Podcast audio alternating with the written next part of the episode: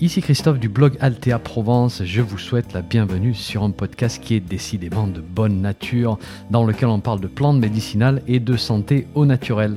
N'oubliez pas de vous abonner à ma lettre d'information en suivant le lien dans le descriptif du podcast, c'est gratuit.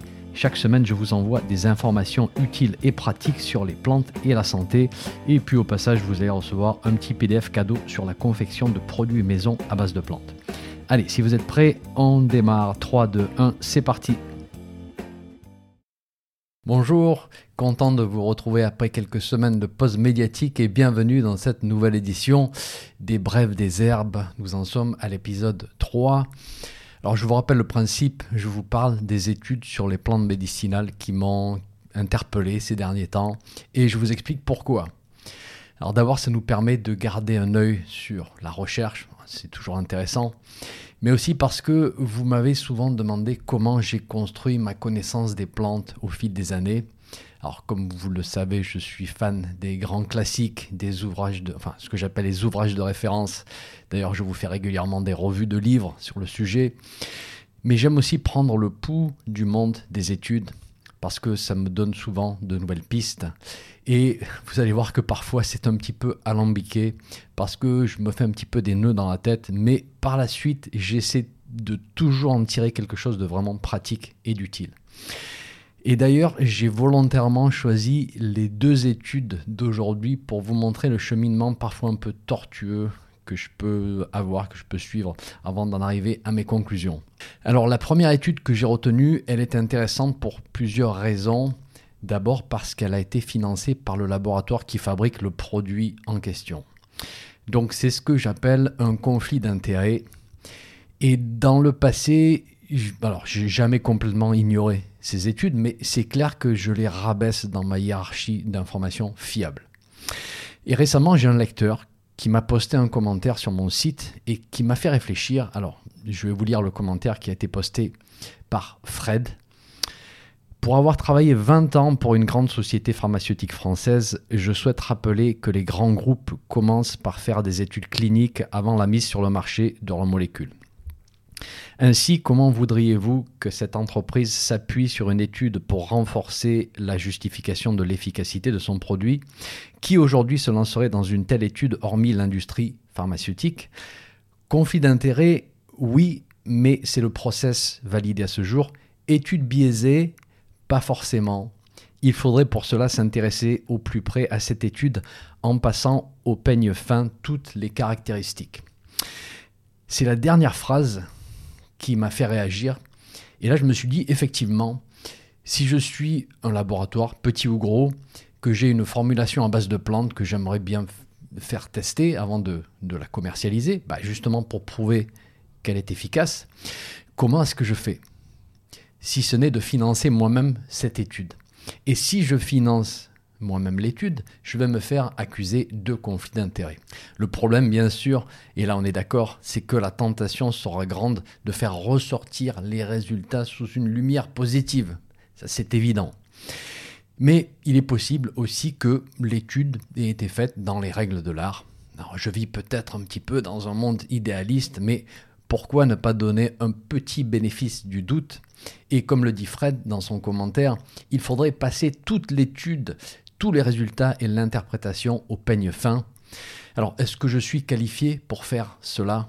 Non, je ne le suis pas. Je fais du mieux possible avec mes connaissances techniques et scientifiques. J'ai tout de même fait des études scientifiques à la base, donc j'ai certains outils, mais au final, je n'ai pas été formé pour démonter une étude et réfuter les résultats. Donc la seule chose que je peux faire, c'est lire l'étude dans son intégralité, utiliser les données qui me semblent utiles, ou qui peuvent me faire progresser d'une manière ou d'une autre, et puis recouper avec d'autres sources ainsi qu'avec ma connaissance de la plante pour voir si j'arrive à construire une logique. Alors c'est pas parfait, mais c'est ce que c'est. Et le tout en appliquant un très fort doute sur les résultats s'il y a conflit d'intérêts. Désolé, mais à ce stade, je ne peux pas faire autrement. Il se passe trop de choses ces dernières années pour que l'on prenne ces résultats d'une manière cash sans les questionner. Alors c'est ce que j'ai fait dans l'étude qui suit et je vais vous expliquer pourquoi elle a attiré toute mon attention. Alors, l'étude a été faite sur notre cher romarin, figurez-vous. Je vous rappelle que le romarin, c'est maintenant Salvia rosmarinus. Notre romarin a donc déménagé dans la famille des sauges. Alors, ça fait déjà quelques années, hein. c'est arrivé en 2017 si mes souvenirs sont bons. Vous trouverez encore la mention Rosmarinus officinalis qui traîne un peu partout sur mon site. Appelez-moi traditionnaliste et un petit peu nostalgique aussi, mais la dénomination officinalis, personnellement, j'aimais beaucoup. Alors, ce qui m'a tout de suite interpellé dans cette étude, c'est le fait que le romarin a aidé les personnes à retrouver un meilleur sommeil. Alors là, je me suis dit, il y a un truc à aller fouiner. Alors, deux mots sur l'étude. Elle a été effectuée au Japon. Elle a duré quatre semaines, faite sur des hommes adultes. Les auteurs avaient fait une première publication et là, ils sont revenus sur les résultats et ils ont fait une seconde analyse. Et cette fois-ci, ils ont choisi un sous-échantillon de la première étude avec cette fois des hommes entre 31 et 48 ans en bonne santé, mais qui souffrent d'un état de mal-être, un état voilà, émotionnel de dépression. Donc ils ont extrait ce sous-groupe dans les données et ils l'ont analysé. Alors les hommes étaient randomisés en deux groupes, un groupe romarin, un groupe placebo. On leur a donné un extrait de romarin, c'est-à-dire qu'un laboratoire a fait une extraction avec un solvant liquide, type eau, alcool. Et puis on a fait évaporer ce liquide et on s'est retrouvé avec une poudre concentrée qu'on appelle un extrait sec. Mais ne vous y trompez pas, pour notre romarin, une simple infusion suffira à faire ressortir toute sa magie, ça on le sait. Donc au bout de 4 semaines, on a mesuré certains paramètres et on a vu des améliorations significatives dans l'état de fatigue, dans les capacités cognitives des participants. Bon là, rien de surprenant vu que ce sont des propriétés qu'on connaît déjà bien sur le romarin. C'est un tonique général, c'est aussi un tonique cérébral. Mais moi, ce qui m'a interpellé, c'est cette histoire d'amélioration du sommeil. Et oui, parce qu'on connaît le romarin comme une plante de caractère chaud et excitant plutôt. On dit souvent que chez la personne sensible ou qui dort déjà mal ou qui a du mal à tolérer les excitants, il vaut mieux d'éviter d'en prendre le soir, sinon il peut perturber les nuits. Hein, j'ai déjà eu ce retour de plusieurs personnes. Et là, il aiderait à dormir, est-ce qu'on se serait trompé jusqu'ici? Est-ce que la tradition a tout à coup été mise à mal par ces données scientifiques? Ou alors est-ce que ce sont les données scientifiques qui sont biaisées? Eh bien moi, j'ai une troisième interprétation pour vous. Et pour vous expliquer mon hypothèse, je vais utiliser une information que j'ai entendue de David Winston. Alors, David Winston, c'est un monsieur que j'aime beaucoup, c'est un herboriste américain il est auteur, enseignant avec une longue expérience clinique de la phytothérapie. Et un jour, je l'ai entendu parler du ginseng asiatique, Panax ginseng, pour dormir. Ah, très surprenant. Mais c'était dans un cas très particulier. Il explique que lorsque la personne est dans un tel vide d'énergie, un tel vide de chi, elle n'a même plus l'énergie nécessaire pour dormir. Et là, on parle vraiment de la personne qui s'est effondrée. Donc, elle est à la fois épuisée, mais elle dort mal aussi. Elle n'arrive plus à récupérer. Et il lui faut cette stimulation, cette énergie, cette chaleur du ginseng pour lui donner ce petit coup de pouce qu'il manquait en fait à tous les processus de sommeil pour se remettre en route. Et si vous êtes praticien en médecine chinoise, avant de me sauter au cou, je vous dirais d'aller en discuter avec Winston. Alors ça, déjà à l'époque, ça m'avait fait beaucoup réfléchir. Et là, je me suis dit, on a peut-être quelque chose de similaire. On a pris des hommes avec une faible vitalité et un état de, déprime, donc pas beaucoup d'énergie physique, mais aussi pas beaucoup d'énergie mentale. Des personnes qui sont probablement dans ces états de, brouillard mental avec des pensées qui s'entrecroisent. Euh, le soir, on a peut-être l'esprit qui part dans toutes les directions, euh, parce qu'il n'y a plus l'énergie nécessaire pour s'ancrer, pour se calmer, et en fait pour basculer dans le sommeil. Donc c'est mon hypothèse ici, je vous la propose.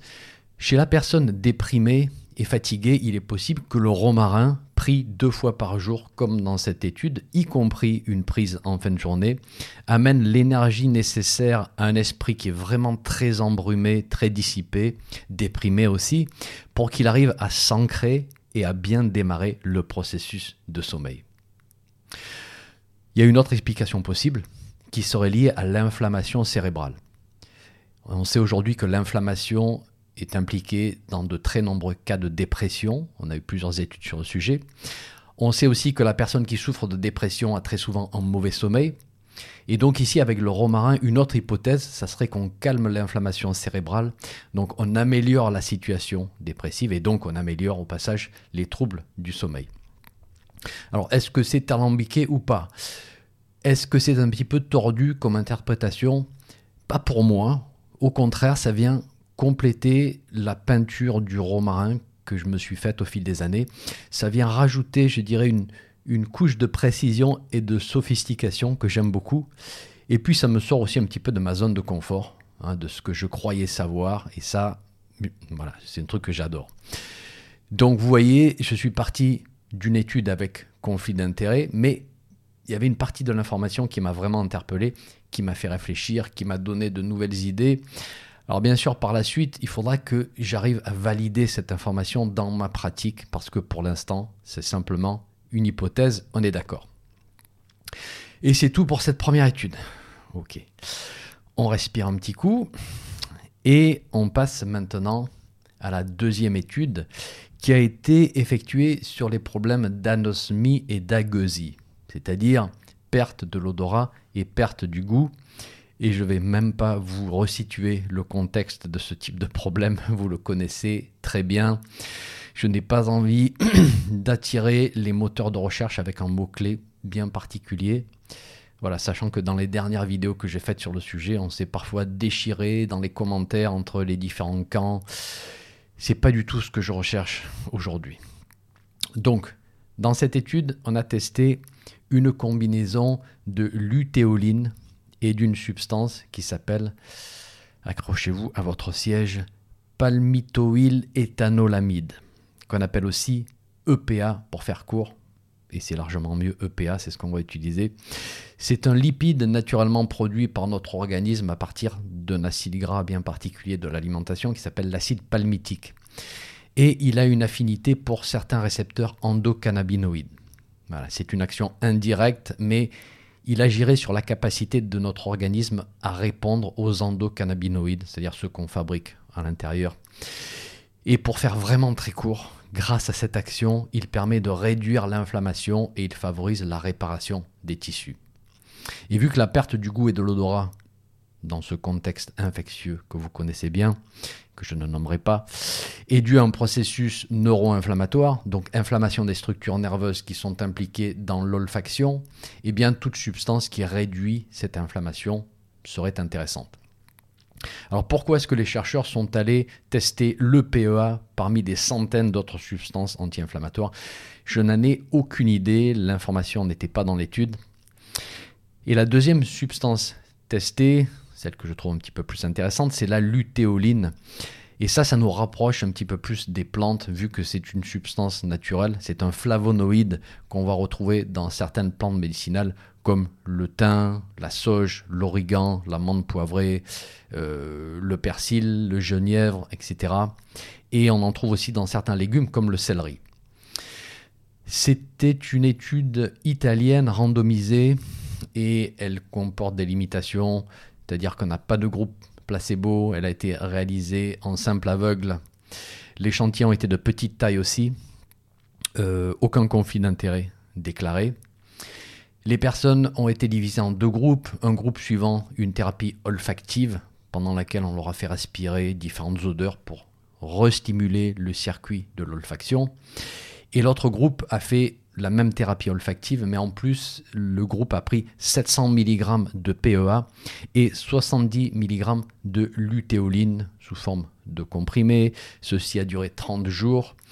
Et le groupe prenant PEA plus lutéoline a vu des améliorations significatives dans leur capacité à retrouver l'olfaction, le goût à la fin de l'étude. Qu'est-ce que je tire de tout ceci? Alors d'abord, le fait que cette perte de goût et d'odorat, elle est provoquée par une inflammation avec destruction de certains circuits nerveux hein, qui ont besoin de temps pour se reconstruire. Ça, on le sait depuis déjà pas mal de temps, c'est pas nouveau. Ce que je note en revanche, c'est très logique, c'est le besoin de calmer cette inflammation, ou du moins de la moduler sans la bloquer, quelque chose qu'on peut faire vraiment très bien avec les substances naturelles, jusqu'à ce qu'il y ait résolution du problème. Et là, on voit bien que ça peut prendre plusieurs semaines et même parfois ça peut prendre plusieurs mois avant que ça revienne. Voilà. Alors ensuite, dans les anti-inflammatoires naturels, on a énormément de choix. Mais là, si on en a un, la lutéoline qui a été testée et qui semble avoir cette affinité neurologique, pourquoi pas? Pourquoi pas le tester? Est-ce que je sais si ça va fonctionner sans le PEA dans ce contexte bien précis Non, je ne sais pas. Mais je sais que la lutéoline a été étudiée à part dans d'autres études et elle nous offre des propriétés anti-inflammatoires en fait assez remarquables. Donc je me dis pourquoi pas? Les plantes riches en lutéoline, on va faire très simple. La plus riche, d'après ce que j'ai pu trouver dans les études, c'est l'origan, avec 1000 mg de lutéoline pour 100 g de plantes sèches. Les références sont sur mon site, comme toujours, si vous voulez aller les consulter. Donc, pour obtenir 70 mg de lutéoline qui a été utilisé dans l'étude, il nous faudrait dans les 7 g d'origan sec par jour alors on n'est absolument pas obligé de se coller à ces quantités bien sûr, mais ça nous donne un ordre de grandeur pour démarrer. Donc si on faisait par exemple un litre d'infusion par jour, on pourrait mettre une dizaine de grammes d'origan sec et puis rajouter pourquoi pas du gingembre râpé, des rondelles de citron. Alors gingembre, ça serait pour l'effet anti-inflammatoire et circulatoire, hein, qui serait bienvenu ici. Citron pour le goût et puis pour plein d'autres bonnes choses. Voilà, ça pourrait nous faire un, un bon petit mélange pour cette période qui stimule l'immunité, qui calme l'inflammation et on l'espère qui va permettre à ces circuits de l'olfaction de se réparer, de se régénérer. On va combiner ça avec une, rééducation olfactive, comme on a fait dans l'étude. D'ailleurs, je vous mets un lien sur mon site vers un coffret à base d'huile essentielle qui s'appelle Odora Box et qui a été créé par une de mes collègues, Julie Subirana, vous allez voir, c'est un chouette projet. Je ne touche absolument rien là-dessus, vous inquiétez pas. Est-ce que cette approche que je suggère ici a été validée en pratique? Non, non, absolument pas. Là encore, on est dans le spéculatif. Mais c'est un petit peu l'objectif aussi de ces brèves des herbes. On essaie d'ouvrir nos horizons, on essaie de sortir un petit peu des, modèles classiques. Et au moins, ça nous donne de nouvelles pistes. On ne se sent pas impuissant face à certaines situations on ne va pas baisser les bras parce que là, sinon, euh, la réponse officielle pour ce type de problème, c'est souvent bon, bah, désolé, on n'a rien pour vous, revenez dans six mois et on verra comment les choses ont évolué. C'est pas satisfaisant, je suis désolé. On a des pistes à explorer aujourd'hui avec des recherches, avec des plantes qui ont montré un excellent profil de sécurité et d'efficacité. On n'a pas de certitude, mais on a de l'espoir. Et c'est tout pour aujourd'hui. Donc deux études qui étaient loin d'être parfaites, mais qui m'ont permis d'explorer de nouvelles directions dans notre pratique de l'herboristerie et qui m'ont aidé, moi, à progresser. Parce qu'en en fait, si à un moment, on a l'impression qu'on n'a plus rien à apprendre, qu'on sait déjà tout, qu'on est le grand expert, ben je pense qu'il faut vraiment redescendre un petit peu du piédestal et venir voir ce qui se passe dans le monde réel, un petit peu plus bas, là où les gens sont dans le besoin. Il y vraiment beaucoup de travail à faire. Allez, je vous laisse. Merci d'être là. Je vous dis à très bientôt pour un nouvel épisode. Un petit message avant de vous laisser. Si vous avez aimé ce podcast, merci de laisser une évaluation sur votre plateforme de podcast favorite. Ça permettra à d'autres personnes de découvrir mon podcast et d'en profiter. Un grand merci.